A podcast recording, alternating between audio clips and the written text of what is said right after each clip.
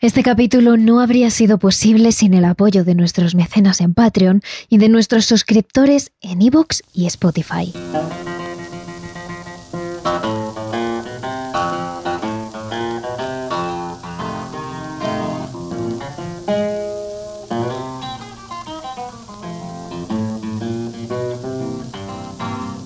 Esta semana volamos directas a Nueva Orleans, en Luisiana, Estados Unidos. No es la primera vez que os hablamos de ella, pero es que Nueva Orleans es la ciudad de los misterios. En ella se juntan desde edificios encantados a asesinos en serie o religiones tan misteriosas como el vudú. La ciudad esconde tantas historias que posiblemente tardaríamos toda una temporada en contaros, pero entre todos los personajes que componen el misterio de Nueva Orleans, esta sería Marie Laveau, la reina del vudú. Una mujer temida, respetada y adorada a partes iguales, que ha dejado tras de sí historias, desapariciones y fantasmas.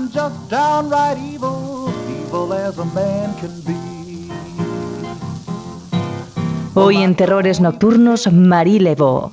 Y si no quieres perderte ningún capítulo sobre vudú o sobre Nueva Orleans, no te olvides de suscribirte en Terrores Nocturnos desde la plataforma de podcast en la que nos escuchas. Terrores Nocturnos con Emma Entrena y Silvia Ortiz.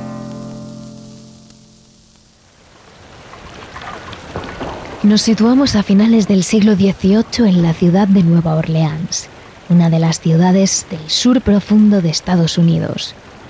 Pero Nueva Orleans tiene algo que la diferencia de las demás, y es la mezcla de culturas. En barco por el río Mississippi que recorre la ciudad, llegan todo tipo de materiales, pero también todo tipo de gentes y de culturas que pueblan cada esquina. La esclavitud está a la orden del día en las plantaciones de azúcar y de algodón, aunque los esclavos ya gozan de algunas pequeñas comodidades, como días libres, y las parejas interraciales son muy comunes.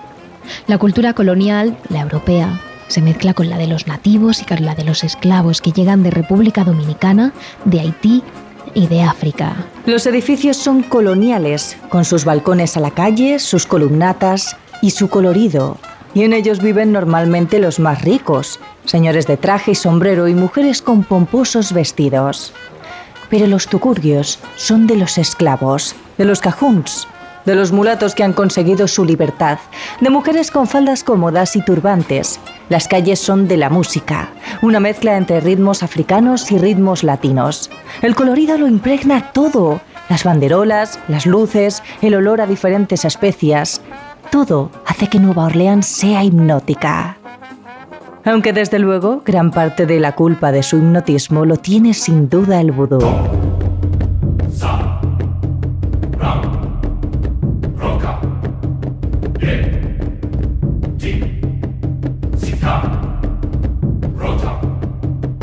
El vudú es, a muy grosso modo, una religión originaria de África Occidental que a día de hoy se sigue practicando en muchas tribus.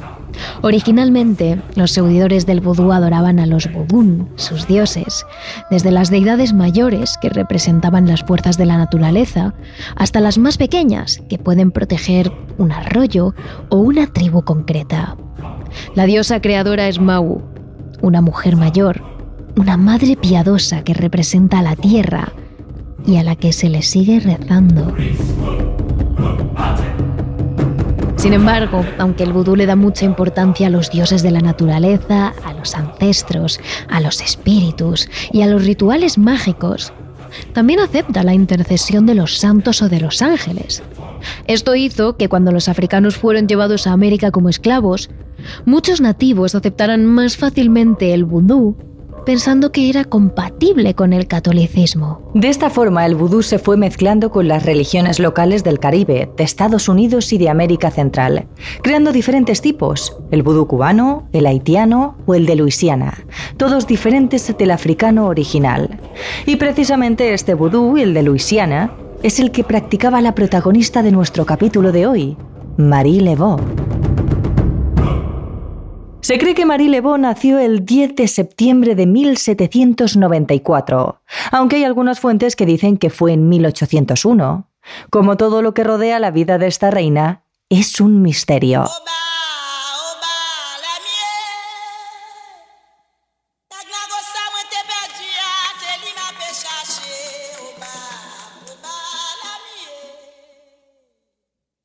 Marie sabía lo que era la esclavitud. Su abuela Catherine era una esclava africana que fue capaz de comprar su libertad y más tarde la de su hija, Marguerite. Ella era mulata, hija de Catherine y del dueño de la plantación en la que trabajaba, un blanco que era su amo y su padre. Cuando Marguerite fue libre, a los 18 años, tuvo que casarse con un hombre blanco, rico y mayor. Pero no encontró el amor hasta que conoció a Charles Levaux, el hijo de un político importante en Nueva Orleans. Con él tuvo a nuestra Marie, que se crió allá en Nueva Orleans de forma tranquila con su abuela, quien la guió en sus primeros pasos en el vudú. Le enseñó sus deidades, sus creencias, sus rituales, y la comenzó a familiarizar con plantas y hierbas que se utilizaban en algunos de ellos. De hecho, aunque sus padres eran oficialmente católicos e iban a misa los domingos, ya practicaban vudú, aunque no estaría tan estrechamente ligados a él como lo estaba Mary. A los 18 años, Mary se casa con Jacques Paris, un inmigrante haitiano. Se supone que no tuvieron hijos, aunque los registros de la Catedral de San Luis figuran los bautismos de Mary Angeli Paris y Felicité Paris. Sin embargo, este matrimonio duró tan solo un año. Después de eso, Jakes desapareció en extrañas circunstancias. ¿Murió? ¿Se fue él? ¿Fue asesinado? Realmente es un misterio. No hay registros de su muerte, pero tampoco se volvió a saber nada más de él, ni de las supuestas hijas de Mary. Sin embargo, esta muerte fue la que dio alas a Mary. Desde entonces practicó el vudú sin tapujos y se hizo llamar la viuda de París.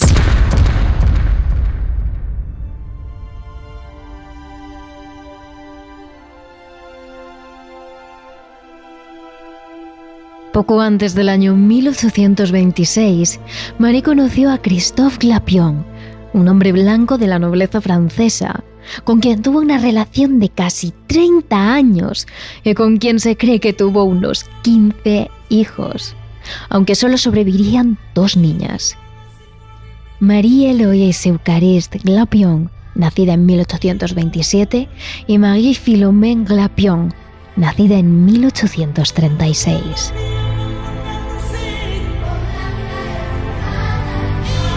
Pese a que según todos los relatos ambos se querían muchísimo, nunca se casaron, ya que aunque se permitían las parejas interraciales, en Nueva Orleans no se les permitía el matrimonio.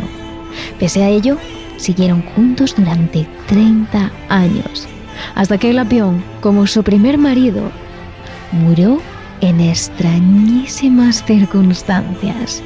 Eso sí, Maggie se dedicó desde entonces y por completo al vudú.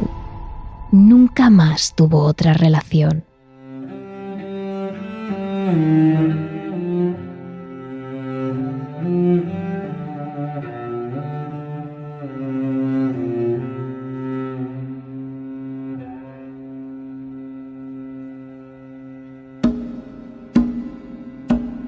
Mary abrió entonces lo que las mujeres de la época llamaron una peluquería aunque nunca fue tal cosa. Y desde luego Mary nunca fue peluquera. Era un salón en el que Mary se dedicaba a ayudar a las damas más adineradas de la ciudad con servicios relacionados con el vudú. Pero lo que le decían a sus maridos es que iban a la peluquería. Por eso cundió el rumor.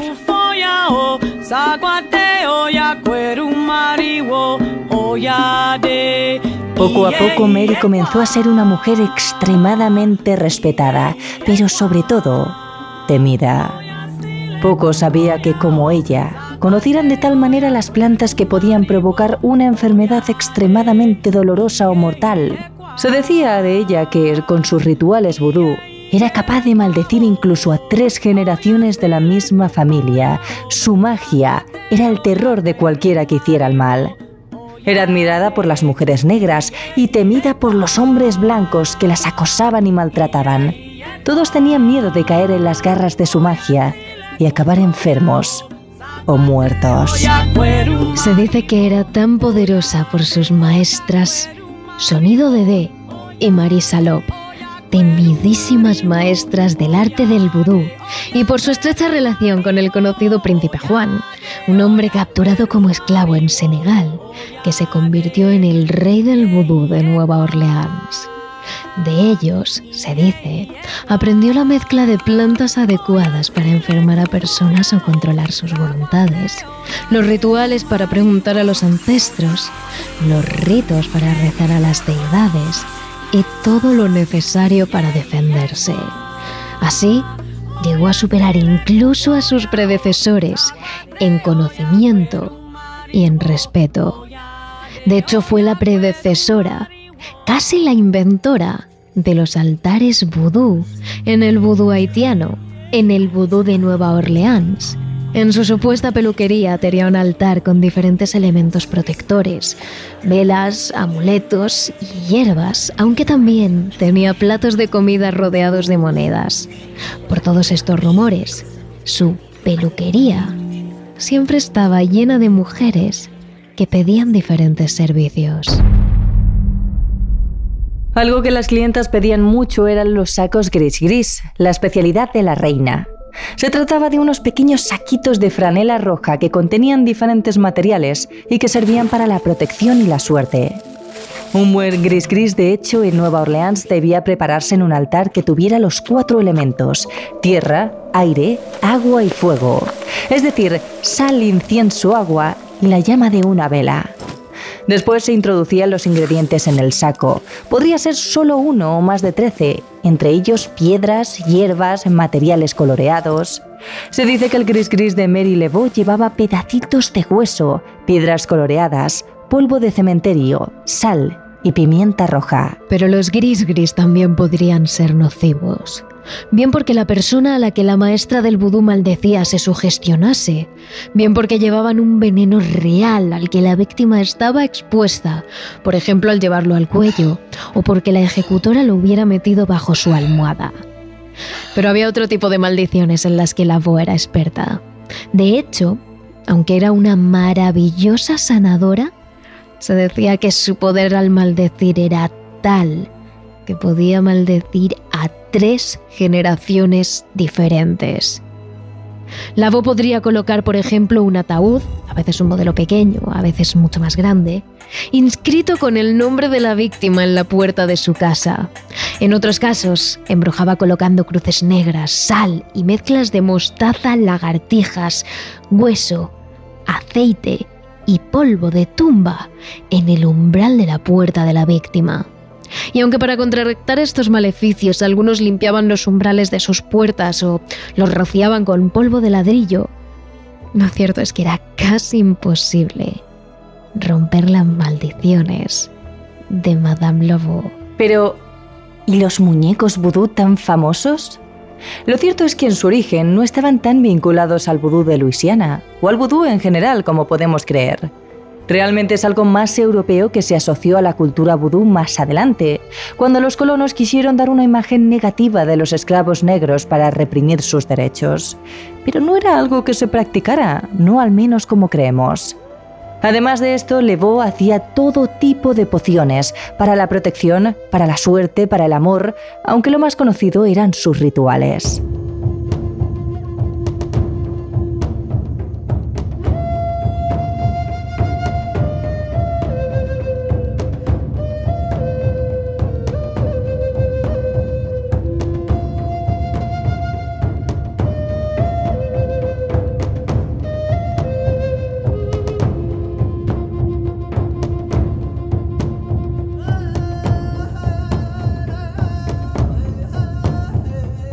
Los domingos, cuando acababa la misa, los esclavos tenían la tarde libre. Esa era la norma según el Code Noir, que se traduce como el Código Negro. Así que esas tardes, miles de esclavos y de hombres y mujeres negros que habían pagado su libertad se reunían en la Plaza del Congo, una plaza pública pero reservada para las personas negras de la ciudad, que se situaba en la parte trasera del barrio francés. Normalmente los esclavos iban allí a comerciar o a ver a los familiares que habían sido vendidos a otros amos. Pero cuando Marie Lavaux llegaba, la plaza empezaba a girar a su alrededor y comenzaban los rituales. De repente la plaza se llenaba de música, de baile, repicaban los tambores, los cánticos africanos llevaban cada espacio, los tugurios abrían sus puertas para que el alcohol saliera a las calles y los bailes africanos ocupaban todo el espacio. Eran danzas y cánticos rituales liderados por Mary, que con su boa constrictor sobre los hombros, un animal al que llamaba zombie, bailaba por la plaza para llamar a los espíritus de sus ancestros, para tener clarividencia o para honrar a las deidades de los elementos. Mientras las personas la gritaban, Reina Mary, Reina Mary, con un grito de guerra. A cambio ella realizaba rituales de adivinación y de curación, y también remedios de hierbas. Pero además de ser una maestra del vudú, Mary era una mujer de negocios, así que en muchas ocasiones invitaba a sus clientes de más alta alcurnia, a los más ricos, a la Plaza del Congo, para que fueran testigos de sus famosísimos rituales sagrados. Eso sí, les cobraba un módico precio para entrar. Primero les cobraba la entrada, y luego les vendía sus amuletos, pócimas, curaciones o maldiciones a precio de oro. María era una maestra vudú temida, pero era piadosa. Nunca le negaba la ayuda a alguien pobre, a alguien que lo necesitara. Ya tenía a los ricos y a los blancos, que les esclavizaban para sacarles hasta el último céntimo. Ella visitaba las prisiones de la ciudad, los hospitales, hacía remedios y oraciones para los que sufrían e incluso ayudaba a los presos a perdonar y a mejorar. Era una mujer muy querida. Sin embargo, había otra plaza aún más mágica, Bayou St. John's, en la que no pasaban los blancos, no cuando estaba Marie. Allí era donde se producían los rituales más importantes, los que incluían la posesión. Hombres y mujeres bailaban, cantaban y tocaban el tambor para atraer a los espíritus y conseguir ser poseídos por ellos. Era una ceremonia tan difícil que Marie, la ya conocida como reina del vudú, tenía que ayudarse en un hombre que era como su segundo,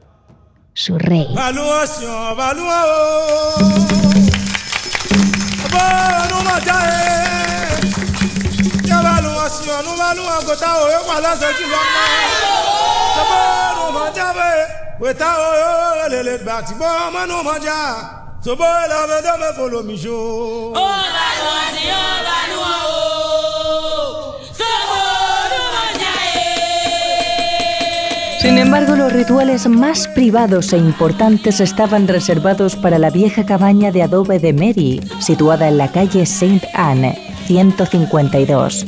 Cuenta la leyenda que la reina del vudú recibió su casa por ayudar a un hombre rico a liberar a su hijo de los cargos de asesinato. Se dice que con su poderosa magia, Mary se metió tres pimientos en su boca mientras los infundía con sus intenciones. Luego escondió los pimientos debajo del asiento del juez, que presidía la sala, y clavó la lengua de una vaca debajo del asiento del fiscal, lo que aparentemente afectó su discurso y lo dejó incapaz de presentar adecuadamente la acusación contra el hijo de su cliente. Con eso, el joven fue declarado inocente. Mary recibió su nuevo hogar como pago. Sin embargo, esto podría ser solo una leyenda. Es posible que la abuela de Mary, Catherine, comprara el terreno y que luego pasara de generación en generación. El caso es que ese era el lugar en el que Mary hacía sus rituales para sus clientas más exclusivas. En el patio trasero tenían lugar ceremonias en las que conjuraban al espíritu del gran zombie y a la deidad vudú llamada Dambala Wedo, que se manifestaría a través precisamente de la serpiente de Mary. A medida que Marie se volvió frágil y su cabello se volvió blanco como la nieve, comenzó a participar cada vez menos en los rituales vudú y se centró más en su fe católica. Asistía a misa todos los días y trabajaba con los prisioneros del corredor de la muerte, ayudándolos a arrepentirse antes de que los colgaran de la horca. En los últimos días de Marie, se rodeó de imágenes sagradas y otras reliquias religiosas. Murió en junio de 1881, con una devota confianza en el cielo, aunque sin abandonar nunca la religión de sus ancestros. Finalmente, fue enterrada en el cementerio número uno de St. Louis Street.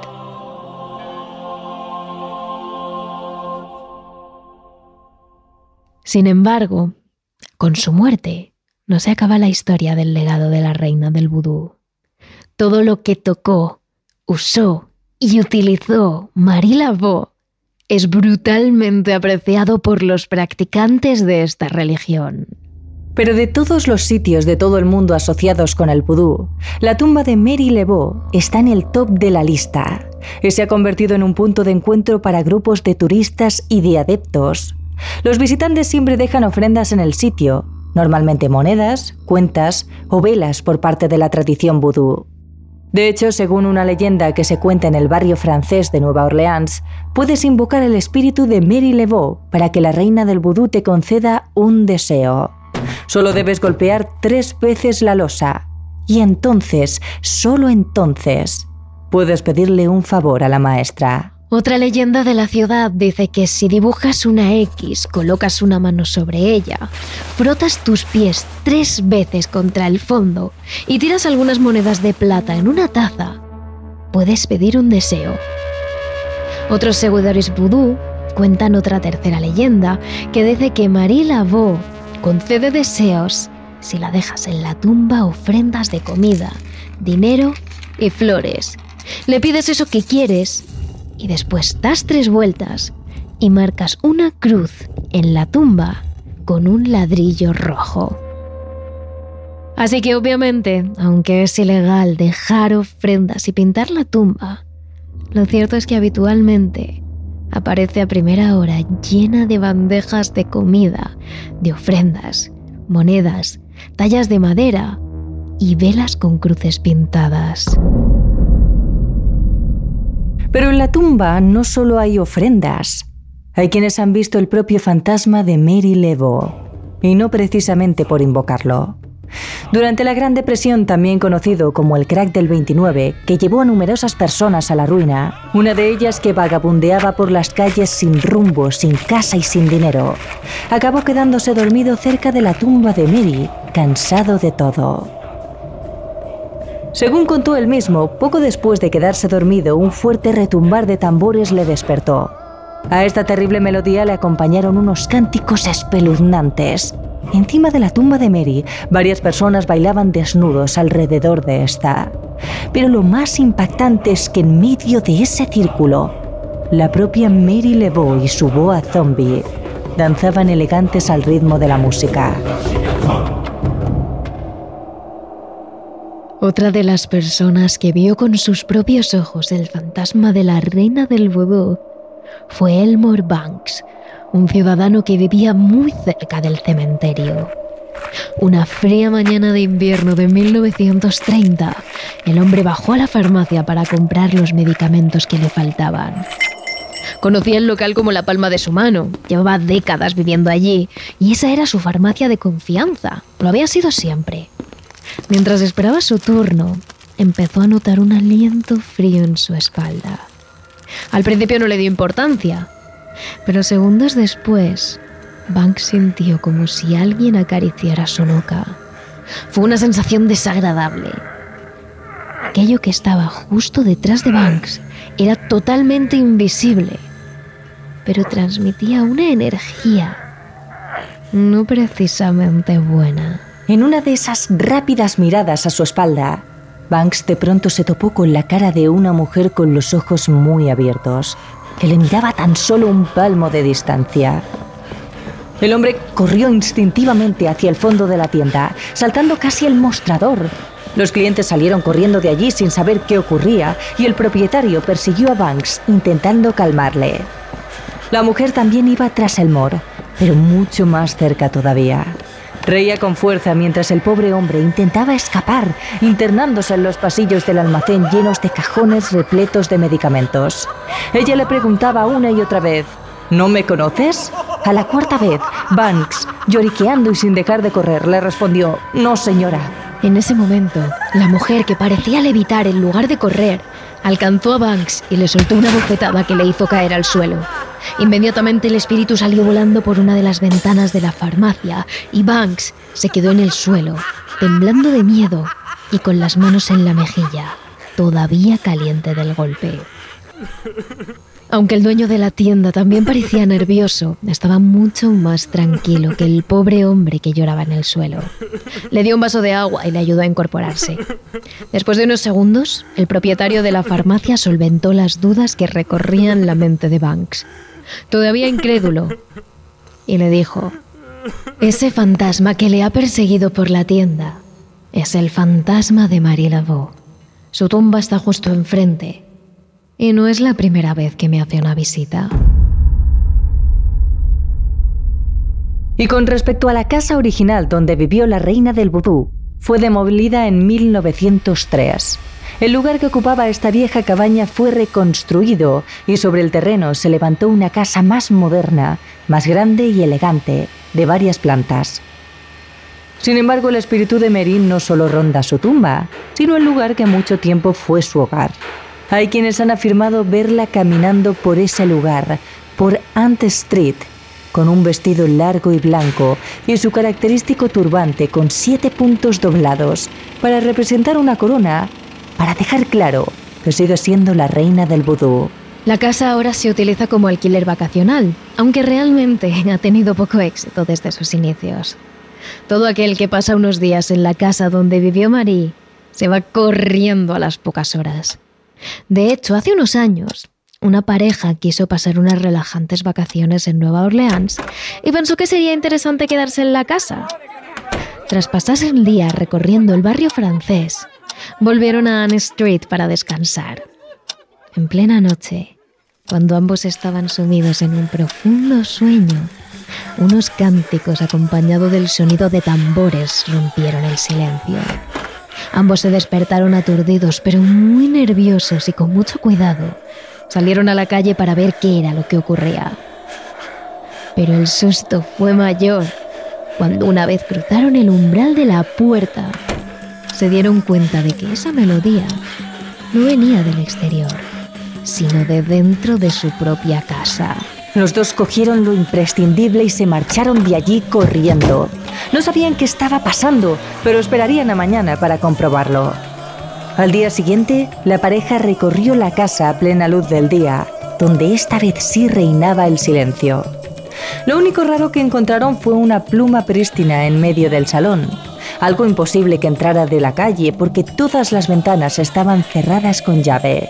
Cabe recordar que la pluma prístina era el objeto que caracterizaba a Mary Lebeau y se consideraba una reliquia entre los practicantes del vudú.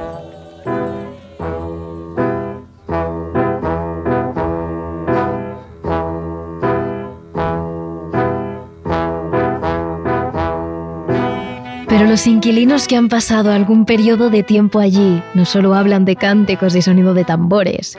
Uno de los hombres relató que durante la estancia, una tarde despertó de la siesta y cuando todavía estaba tumbado, su mirada se posó en una figura, en una sombra que estaba parada en una esquina de la habitación. La mente del hombre quiso pensar que era una percha y un abrigo, algo que había confundido con un cuerpo humano. Pero cuando sus ojos se adaptaron a la poca luz que había en esa zona, pudo distinguir una mirada entre las sombras que le observaba fijamente con los ojos muy abiertos. Era ella. Era Marila.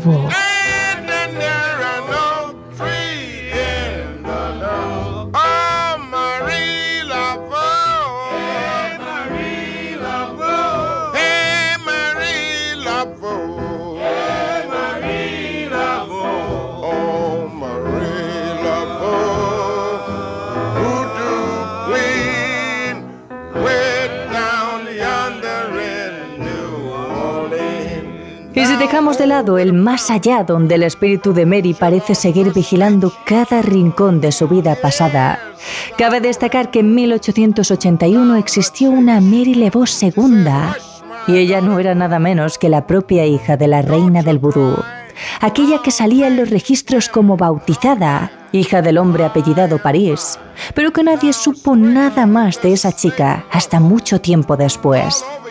De hecho, Mary II se parecía tanto a su madre que había quienes pensaban que era la original.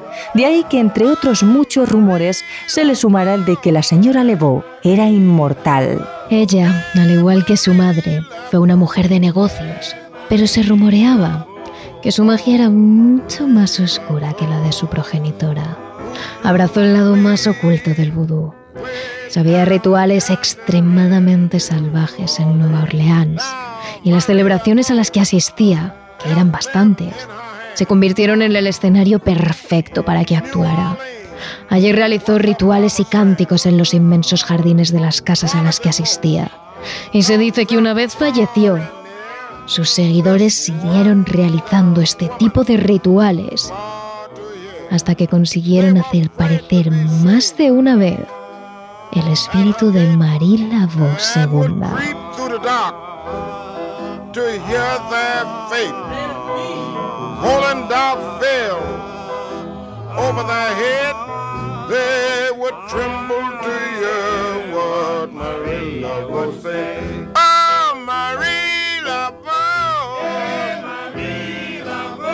Pero si hablamos de la reina del vudú, no podemos dejar de lado todo lo relacionado con esta religión. De hecho, una de las principales creencias del vudú es la capacidad de revivir a los muertos, ya no solo a nivel espiritual, sino material. Existen casos reales de personas que muchos años después de fallecer fueron encontradas vivas caminando sin voluntad propia. Podríamos hablar de zombies en la vida real. ¿Quieres saber más? Tienes toda la historia completa en nuestro capítulo extra de Patreon, Spotify o Evox. No te lo pierdas. Y si quieres estar al tanto de todo en el mundo del misterio, ya sabes que puedes seguirnos en nuestras redes sociales donde publicamos contenido a diario sobre este tema. Somos arroba terroresnocturnos.trn en Instagram y TikTok, terroresnocturnos barra baja TRN en Twitch, arroba terroresn en Twitter y Terrores Nocturnos en YouTube. Síguenos. Terrores Nocturnos, realizado por David Fernández Marcos.